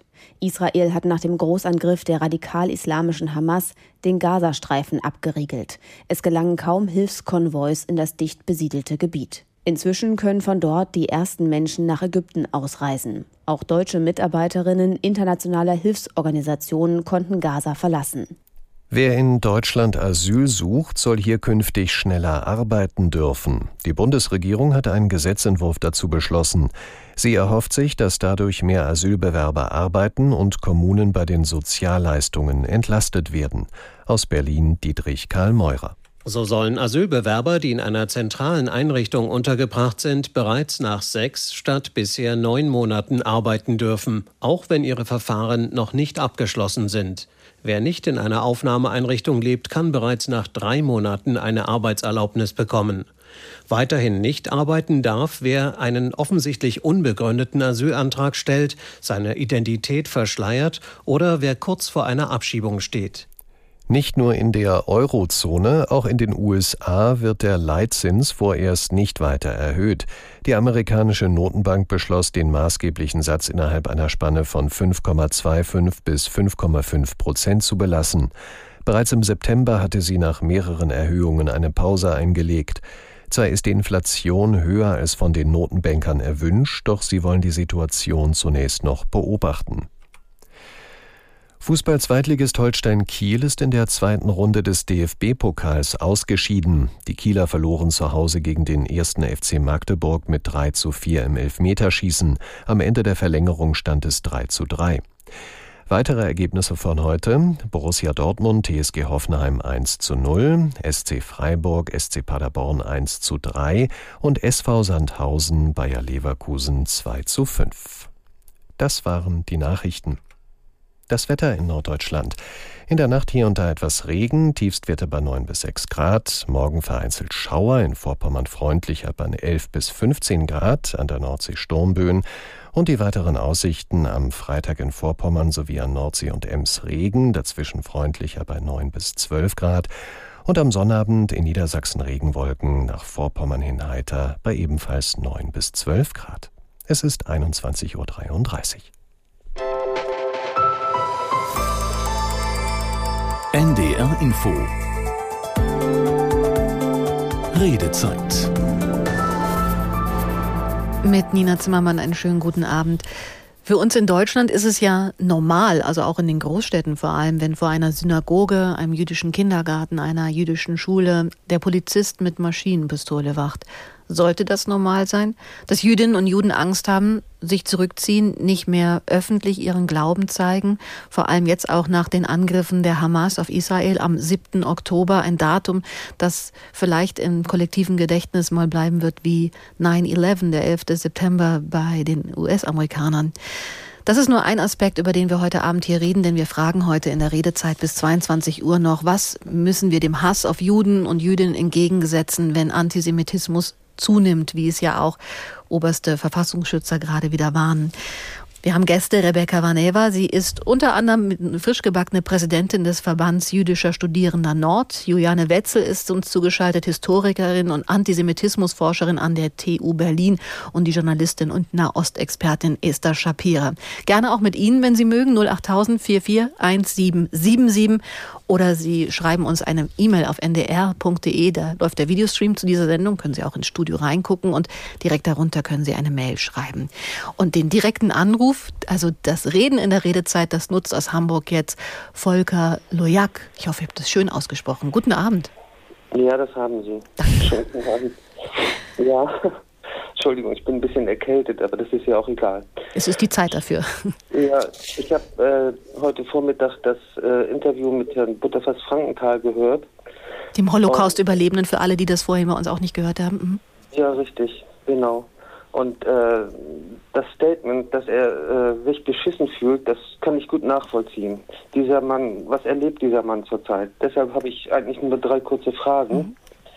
Und zwar die erste, warum enthält sich unsere Regierung in New York, also Frau Baerbock, das habe ich überhaupt nicht verstanden mhm. und hat dadurch äh, Röttgen recht, wenn er sagt, unsere Regierung macht sich dadurch unbedeutend, überflüssig sozusagen.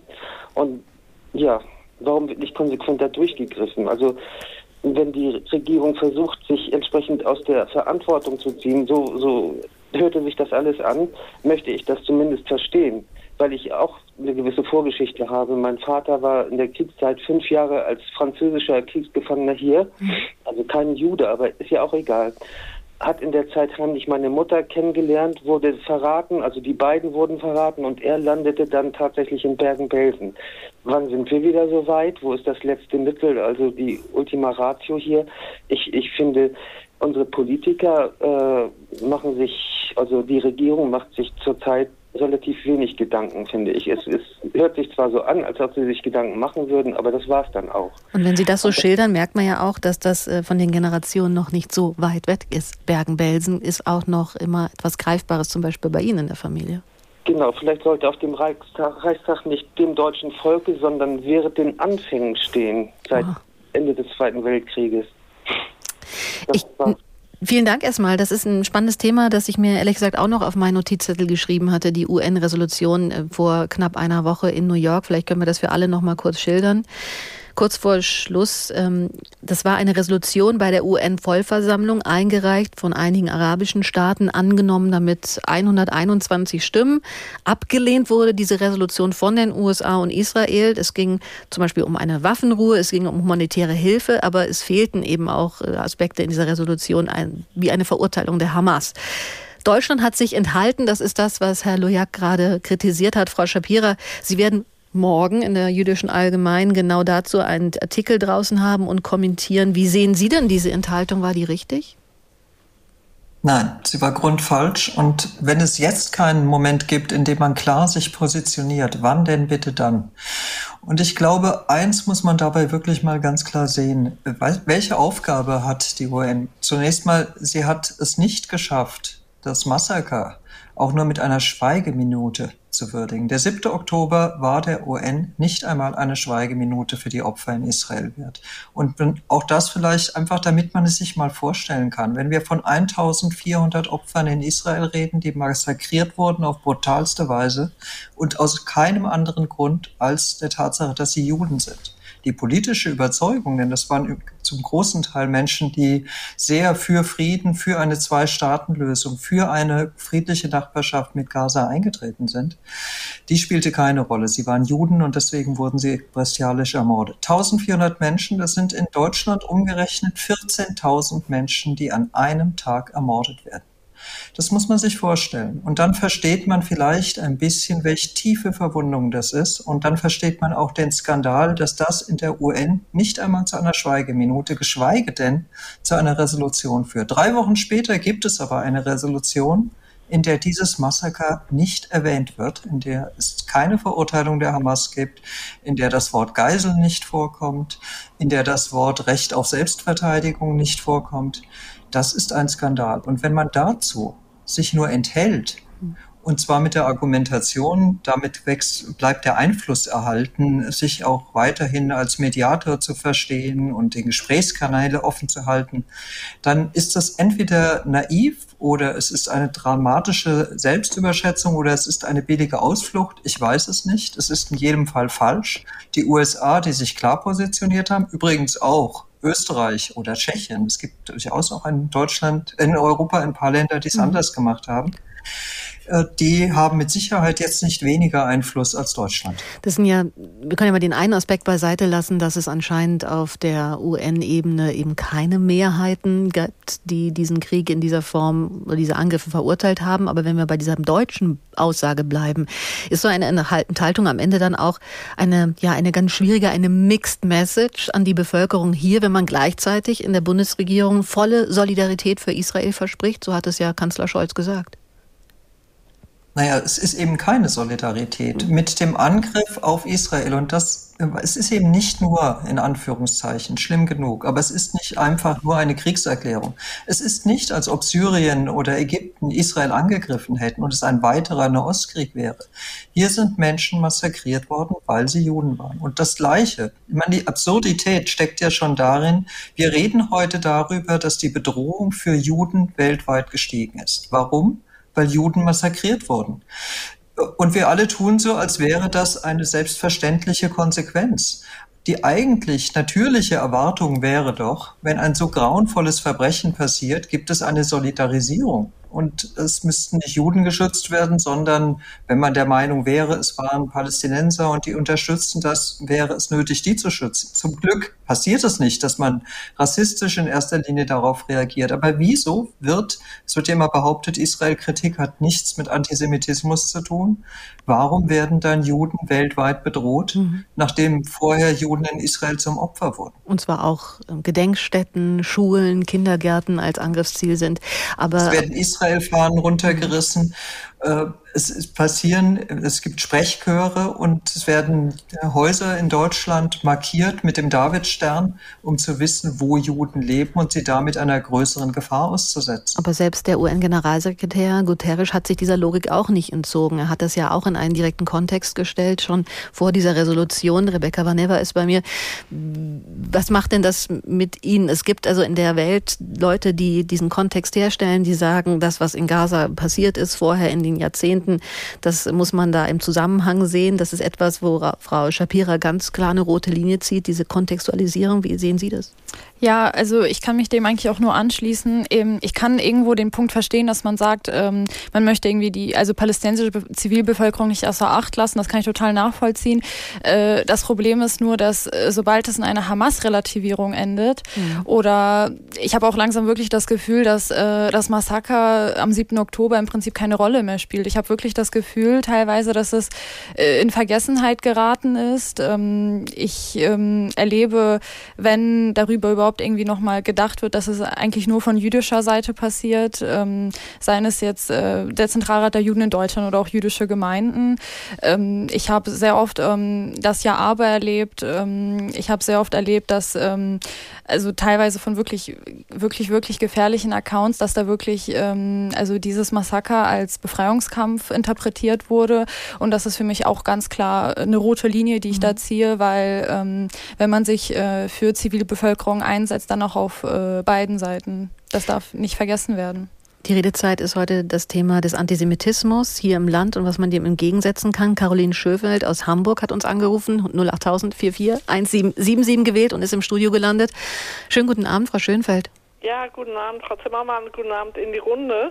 Ich wollte gleich mal auf einen, äh, an meinen Kommentar dazu. Israel gibt es gerade deswegen, weil Deutschland, äh, das Großdeutsche Reich, den, äh, den Holocaust veranstaltet hat. Ja, ja, veranstaltet kann man ja nicht sagen, das ist ja dann auch schon, auch schon wieder, aber gibt es aufgrund des Holocaust, ja, deswegen gibt es ja Israel überhaupt, das gab es ja vorher nicht. Und äh, man konnte auch während des Zweiten Weltkrieges ja auch und, als Jude schon fast gar nicht rein in das äh, englische Mandatsgebiet war das früher, ja. Und ich denke, was ich jetzt sagen wollte, ist, deswegen habe ich angerufen, ich bin 62 Jahre alt und ich habe in meiner Schulzeit äh, praktisch eigentlich, und war auf dem Gymnasium und ich habe praktisch eigentlich gar nichts über den Holocaust, geschweige denn über den Zweiten Weltkrieg gelernt. Das Einzige, was ich gelernt habe, war Julius Caesar, das Heilige Römische Reich deutscher Nationen und dann, äh, wir haben ein bisschen mal so am Rande auch äh, ein paar Fotos im Geschichtsbuch über das Warschauer Ghetto und das war's dann. Ja, und da wollte ich einfach sagen, dass in der Schule unbedingt viel, viel früher der Holocaust und auch der Zweite Weltkrieg äh, wirklich auf den Plan kommt. Ja, auch bei Lehrermangel und allem, aber das muss in die wirklich in den Kopf rein von den Kindern, äh, damit man einfach damit auch aufwächst. Warum gibt es Israel? Israel ist die Antwort auf den Holocaust. Ja, und äh, ich bin also voll und ganz stehe ich hinter Israel, auch dass nun Netanyahu gibt und so weiter. Aber ich bin voll, stehe voll hinter denen und würde mich, also ich bin voll gegen diese Hamas und entsetzlich. Ja. Vielen Dank, Frau Schöne. Aber das ist ja ein spannender Gedanke, dass Sie sagen, Sie sind in den 1970ern dann in der Schule gewesen, Pi mal Daumen? Ich bin, ähm, ich bin 62, wann war ich? Äh, so. sieb, äh, ab wann fing das an? 67. Ja, das ja und dann kam halt eben die Schule, fünfte Klasse, genau. und dann ging es dann los mit Julius Caesar. Juliane Wetzel, der ist hängen geblieben. Juliane Wetzel ist Historikerin, Antisemitismusforscherin. Gibt es denn so Beobachtungen, wie wir uns, den, Frau Schönfeld schildert, ja, in den 1960er, 70er Jahren ist das erstmal sträflich vernachlässigt worden. Ich hatte es zum Beispiel ganz, ähm, ganz, ganz intensiv in meinen Leistungskursen in Geschichte. Gibt es da irgendwelche Erkenntnisse, ob wir unser Bildungssystem mittlerweile auf ein Level gebracht haben, dass die Informationsdichte gut genug ist für Schülerinnen und Schüler oder hat sich das auch schon wieder verschlechtert? Nein, also gut, ich bin in derselben Zeit zur Schule gegangen. Wir haben beim Röhmputsch aufgehört, also 1934. Ähm, das hat sich aber ganz stark verändert. Äh, letztlich hat dazu auch ähm, damals die, der Film ähm, Holocaust, also diese mhm. vierteilige amerikanische Fernsehsendung, äh, beigetragen, die 1979 in, damals noch in den dritten Programmen nur gesendet wurde. Da hat, danach hat sich sehr viel geändert, was den, die Bildung zum Holocaust betrifft. Inzwischen gibt es die International Holocaust Remembrance Alliance, die sich ganz speziell auch der Bildung nicht nur in Deutschland, sondern ähm, in Europa widmet. Aber ich glaube, was ein Punkt ist, es gibt ja auch diejenigen, die sagen, sie, sie können es nicht mehr hören, weil sie in der Schule dauernd äh, damit konfrontiert waren es muss, glaube ich, für jede Generation neu äh, nachgedacht werden, wie der Holocaust, der Nationalsozialismus äh, im Unterricht ähm, thematisiert wird und, ähm, und eben auch wie, wie Gedenkstättenbesuche ähm, gemacht werden. Und nicht, wenn jetzt ein antisemitischer Vorfall an der Schule ist, die erste Reaktion sein kann, wir gehen in die nächste Gedenkstätte, weil das der verkehrte äh, Ansatz ist. Das heißt nicht, dass die Bildung zum Holocaust nicht sehr wichtig ist, aber wir müssen uns auch mit dem Antisemitismus heute äh, auseinandersetzen. Und der passiert in der Schule viel zu wenig. Ähm, da, da, gibt es natürlich inzwischen Programme, äh, die, die auch äh, in den Schulen äh, stattfinden, aber es ist immer noch viel zu wenig. Und weil eben auch Lehrer im Grunde nicht zu Antisemitismus mhm. ausgebildet sind. Sie sehen Antisemitismus nur dann, wenn er diese rassistischen Formen des Nationalsozialismus hat. Und das deckt ja nicht den Israel bezogenen Antisemitismus ab und auch nicht den ähm, sogenannten sekundären, also der, wo es um Schuld mhm. ähm, Dass man die Schuld nicht mehr weitertragen möchte. Ja. Wir haben eine Mail, die finde ich insofern ein, in einem Teilaspekt würde ich die Ihnen gerne auch vorlesen von Johannes Richard, der aus, aus Rostock auf ndr.de geschrieben hat. Er fängt erstmal an, der jetzt heftig in Erscheinung tretende Antisemitismus in Deutschland erschreckt mich, widert mich an. Antisemitismus gibt es natürlich nicht nur bei Migranten, sondern auch bei Biodeutschen. Mir ist Antisemitismus in Mecklenburg-Vorpommern leider schon mehrfach begegnet. Hier mag eine Ursache sein, dass die DDR DDR eindeutig antisemitisch war, schreibt er. Aber wir haben ein großes Problem und ungelöstes Problem mit Antisemitismus von Migranten. Und dann schreibt er weiter, wir sollten da eine klare Kante zeigen. Auf der einen Seite Migranten nicht nur schulpflichtigen Kindern unsere Geschichte und unsere Wertemodelle zu Israel vermitteln und es bedarf bei antisemitischen Äußerungen keine Toleranz. Das gilt für Demonstrationen, aber auch für den Aufenthaltstitel und die Frage der Einbürgerung. Frau Shapira, wir machen, ähm, Herr Richard sagt ja, wir könnten es miteinander verknüpfen, die Einbürgerung, den Aufenthaltstitel und unsere klare Haltung zu Israel und das an den Antisemitismus zu koppeln. Ist das etwas, wo noch so ein Blindspot, in dem wir noch gar nicht gedacht haben, oder ist das einfach gar nicht der richtige Ansatz? Also ich glaube, da muss man ein bisschen trennen. Bei der Frage der Einbürgerung natürlich äh, würden wir ja niemanden einbürgern wollen, auch jetzt schon nicht, der klar sich gegen das Grundgesetz äußert. Und das Grundgesetz hat Artikel 1, die Würde des Menschen ist unantastbar. Was bitte ist es anderes als ein Antasten der Würde des Menschen, antisemitisch zu sein? Also, dass äh, es da ein No-Go gibt, das finde ich nachvollziehbar. Die Frage der Abschiebung ist schon deutlich schwieriger aus ganz, ganz vielen Gründen. Ähm, und das viel größere Problem ist aber, Menschen, die ja hier aufgewachsen sind. Und äh, wir reden hier nicht importiert. Klingt einfach so, als sei hier was reingekommen. Ja. Aber natürlich ist auch was reingekommen. Die Menschen, die gekommen sind 2015, die haben eine massive Judenhasserziehung von klein auf genossen und sind mit diesen Bildern im Kopf, mit diesem Hass hierher gekommen. Und wieder ist eine leider eine große Chance verschenkt worden, zu einem Zeitpunkt, wo es darum ging, dass viele sehr glücklich waren, überhaupt erstmal in Sicherheit zu sein und aufgenommen zu werden und wir eine Willkommenskultur hatten. Wir können uns vielleicht doch noch erinnern, dass es auch mal eine schöne Aufbruchsstimmung gab, eines Miteinander. An dieser Stelle hätte man die unbedingt das auch zur Kenntnis nehmen müssen und sich neben Sprachkursen, die wenig genug waren, aber auch um Demokratievermittlung kümmern müssen und ganz klar auch Antisemitismusprävention machen müssen. Das stimmt. Aber in einem Punkt muss ich doch noch mal ganz unbedingt widersprechen. Israel ist nicht einfach eine Konsequenz des Holocaust. Ähm, das finde ich wichtig, das nochmal zu sagen, weil wir haben ja auch diese schrecklichen, also mich wirklich anwidernden Bilder gesehen von Free Palestine from German Guild, also befreit Palästina von deutscher Schuld. Deutsche, junge, global, Globalisierungskritiker, Linke, die sich hingesetzt haben und das gebrüllt haben, mhm. weil ja die These ist, äh, die armen Palästinenser müssen jetzt dafür bezahlen, dass die Deutschen äh, die Juden verfolgt und vernichtet haben und deswegen sind die dann alle dahin gegangen. So verschlicht und falsch wird es ja dargestellt. Tatsächlich gab es immer Juden in dieser Region und es gibt einen alten historischen Anspruch, es gibt eine enge Verknüpfung mit dieser Region und der Zionismus ist lange vor dem Holocaust entstanden als Idee einer neuen neuen Staatsgründung.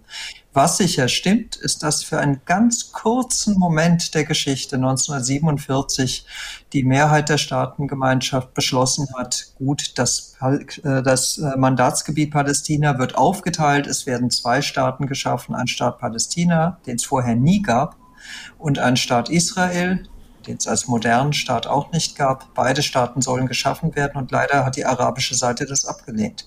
Das ist der Kern. Und das, wenn wir über historische Bildung reden, dann muss dieser Kern immer wieder benannt werden. Nicht Israel hat ein Land kolonialisiert, wie es heißt, sondern es gab einen Teilungsplan, der leider von einer Seite abgelehnt wurde. Und in der Verkürzung, das erleben wir ja auch in den letzten Wochen, liegt die größte Gefahr, wenn man teilweise nicht genug weiß, muss man sich auch manchmal zurückhalten. Wir müssen wir sprechen heute über Antisemitismus und fragen, was müssen wir dem Hass auf Juden und Jüdinnen entgegensetzen. Ich habe eine anonyme Nachricht, die würde ich an Frau Vaneva vielleicht weitergeben. Kann es uns denn gelingen, Präsident Netanyahu und seine in Teilen rechtsextreme Regierung zu kritisieren, ohne als Judenhasser dazustehen? Wie geht das? Was ist dafür nötig? Es ist möglich ähm, und wir haben das auch gesehen. Wir haben die, also wahnsinnigen Proteste in Tel Aviv gesehen. Es sind bis zu 800.000 Menschen auf die Straße gegangen und man hat gesehen, dass ähm, das eben also ein sehr wichtiger Aspekt war, auch in der Identität äh, eines demokratischen Staates. Man darf auf die Straße gehen, man darf Kritik ähm, an der Regierung üben und die israelische Zivilbevölkerung hat das auch gezeigt und das ist auf jeden Fall ein Punkt, äh, den man kritisieren darf, weil mh, mit dieser Justizreform Israel ja im Prinzip auch seinen Status als Demokratie eben äh, verlieren kann. Ähm, und ähm, auch durch den Angriff ähm, der Hamas am 7. Oktober wurde eben ja diese Stimmung massiv gestört. Und das ist natürlich ähm, war von einem Tag auf den anderen. Problem, genau. Sind die wirklich ähm, quasi in die Reihen zurück, haben sich auch als Reservisten doch wieder gemeldet, weil das äh, hat mir Frau Shapira heute auch nochmal gesagt, vielleicht genau auch da dieser, dieses Zitat von Hannah Arendt greift. Ja, das ist ein sehr eindrucksvolles Zitat. Das heißt, wenn du als Jude angegriffen wirst, dann musst du dich als Jude verteidigen. Und das ist das Gefühl, was im Moment alle äh, sonstigen Auseinandersetzungen und wirklich auch diesen tiefen Riss, den es in der israelischen Gesellschaft gab und gibt, erstmal überbrückt. Mhm. Und ich glaube, das ist etwas, was äh, alle Juden sofort nachfühlen können dieses unglaubliche Einsamkeitsgefühl, was im Moment herrscht. Und das ist nicht nur eines, weil zu wenige offizielle Würdenträger sich geäußert haben, sondern es ist das Gefühl, dass Menschen, mit denen man doch sonst eng verbunden war, im Kampf gegen Rassismus, im Kampf für ein besseres Klima an den Universitäten, allenthalben, dass da auf einmal nicht die Solidarität, nicht dieses Miteinander erlebt wird, was alle gedacht haben, dass das doch sein müsste. Was anderes könnte denn passieren, wenn ein so schrecklicher Angriff passiert, als dass die Solidarität den Opfern gilt? Und dass auf einmal eine Täter-Opfer-Umkehr stattfindet, das ist wirklich sehr schwer zu ertragen, denn man muss wirklich diesen Satz vielleicht auch nochmal zitieren. Ein äh, Hamas-Sprecher hat gerade nochmal äh, gesagt, Ghazi Hamad war das, wir, wir haben am 7. Oktober versucht, Israel zu vernichten. Wenn es diesmal nicht klappt, werden wir es wieder versuchen. So lange, bis es klappt. Es geht hier nicht um eine Zwei-Staaten-Lösung. Und wenn ich sage, ich bin gegen die Hamas, bin ich nicht gegen Palästinenser. Ganz im Gegenteil. Wer für die Palästinenser ist und dafür, dass sie ein Leben in Freiheit führen können, der muss gegen die Hamas sein. Was ich irritierend fand bei diesen ganzen Veranstaltungen und Demonstrationen in den letzten Wochen, habe ich in einem Ausschnitt dann einen jungen Mann gesehen, der, den hätte ich dann eher auf einer an, auf einer linken Demo vermutet. Da sieht man aber auch, wie sehr sich dann Inhalte vermischen. Der sagte, from the river to the sea und für, also das genauer dieses Konstrukt, dass es kein, keinen Raum für Israel geben kann. Und dann wurde er darauf angesprochen und sagt, aber dann sprichst du Israels Existenzrecht ab. Und dann sagte der junge Mann, ja, aber das ist ja ein Apartheidstaat, der, der hat kein Existenzrecht. Und das ist ja etwas, und das ist, glaube ich, was auch Sie, Frau Vaneva, erleben, dass die Diskussionen unter auch fortschrittlichen Kräften gerade sich sehr verschieben und das macht es als Jüdin auch wieder schwierig. Ja, definitiv. Auch gerade ähm, solche Begriffe, ähm, das ist auch ähm, nicht mehr Israel-kritisch. Das ist ähm, auf jeden Fall eine Schwelle, wo das auf jeden Fall ähm, Israel-bezogener Antisemitismus ist, ähm, weil ähm, im Prinzip ja das Verbrechen der Apartheid ähm, direkt äh, auf etwas anderes übertragen, auch überlagert wird. Und ähm, das ist auf gar keinen Fall in Ordnung. Das ist inakzeptabel. Und ähm, da verweise ich auch immer gerne auf den sogenannten 3D-Test, ähm, den man eben verwenden kann, ähm, sei es ähm, zum Scannen von Berichterstattung über Israel oder auch ähm, einfach Äußerungen, wie zum Beispiel die Äußerung des Apartheidstaates. Ähm, äh, 3D, weil eben die Kriterien, ähm, äh, die man da verwendet, eben mit D anfangen. Das ist einmal eben die Dämonisierung, die Delegitimierung und die doppelten Standards. Ähm, gerade auch der doppelte Standard auf das ähm, Verteidigungsrecht Israels. Wir haben das das ja jetzt auch äh, äh, massiv gesehen, ähm, dass dies ähm, eben sehr häufig in Frage gestellt wurde, auch nach so einem äh, Massaker an der äh, israelischen Zivilbevölkerung beispielsweise dass man ein Verteidigungsrecht äh, vielleicht den US-Amerikanern nach 9-11 eher zugestanden hat oder natürlich auch der Ukraine, aber eben Israel nicht im Gegenschlag. Genau. Der, die 3D-Regel. Auch etwas, was äh, Meet a Jew mit hervorbringt, wenn man da in weiteren ähm, zusammen, wenn ihr an die Schulen geht und nochmal drüber redet und einfach auch solche ja, Handwerkszeug an die Hand gibt für eine bessere Orientierung in diesem großen Konflikt? Genau, ich würde eher sagen, das war bei mir tatsächlich Teil der Ausbildung, mhm. bevor ich an die Schulen gegangen bin. Ähm, ich würde sagen, dass es jetzt in Begegnungen weniger eine Rolle spielt, ähm, aber ich habe das äh, durchaus schon mal vielleicht mal ähm, also darüber berichtet, wenn es eben thematisch gepasst hat in der Gruppe, in der ich mich dann eben äh, befunden habe. Aber klar, das äh, lernen wir eben auch als kleines Handwerkzeug was ein großer Konflikt ist, der über viele Jahrzehnte zurückgeht und uns teilweise ein bisschen orientierungslos zurücklässt. Ich muss mich nach Springe Deister entschuldigen, dass wir Sie jetzt nicht mehr dran nehmen können, Herr Rudolf, aber ich denke, dass das Thema uns ja auch wieder begegnen wird. Wir sind am Ende dieser Redezeit. Wir haben heute über antisemitische Anfeindung gesprochen in Deutschland seit Beginn der Angriffe gegen Israel und die Angriffe auf Gaza hat das drastisch zugenommen. Und der Präsident des Bundesverfassungsschutzes sagt, das ist etwas, was wir im Auge haben müssen, weil es könnte noch schlimmere Entwicklungen geben. Wir haben gefragt, was müssen wir dagegen tun und haben heute darüber gesprochen mit Ihnen. Da danke ich auf jeden Fall für Ihre Anrufe, Ihre zahlreichen E-Mails und danke auch an unsere Gäste für die Meinung, für die Expertise und die Zeit heute Abend. Juliane Wetzel, Historikerin und Antisemitismusforscherin an der TU Berlin und die Journalistin und Buchautorin, Ostexpertin Esther Shapira und an Rebecca Vaneva, Präsidentin des Verbandes jüdischer Studierender Nord. Dass das so eine politische Aufgabe wird, hat sie auch nicht gedacht. Ich wünsche Ihnen alles Gute, auch Sicherheit, dass äh, solche öffentlichen Auftritte keine Konsequenzen haben, keine schlimmen. Morgen kommt die Redezeit um 21 Uhr, dann der Blick hier auf den Norden und auf die große Sturmflut neulich. Wir sprechen über die Zerstörung und die hohen Kosten, die da auf Schleswig-Holstein und vor allem auch auf Mecklenburg-Vorpommern zukommen und laden Sie da ein, herzlich dabei zu sein. Alle Redezeiten gibt es als Podcast in der ARD Audiothek zum Hören oder eben auch diesen Videostream zum Angucken auf ndr.de. Ich danke das Team hier im Studio für Audio- und Videoübertragung und wünsche Ihnen allgemein einen guten Abend. Ich bin Nina Zimmermann. Auf bald.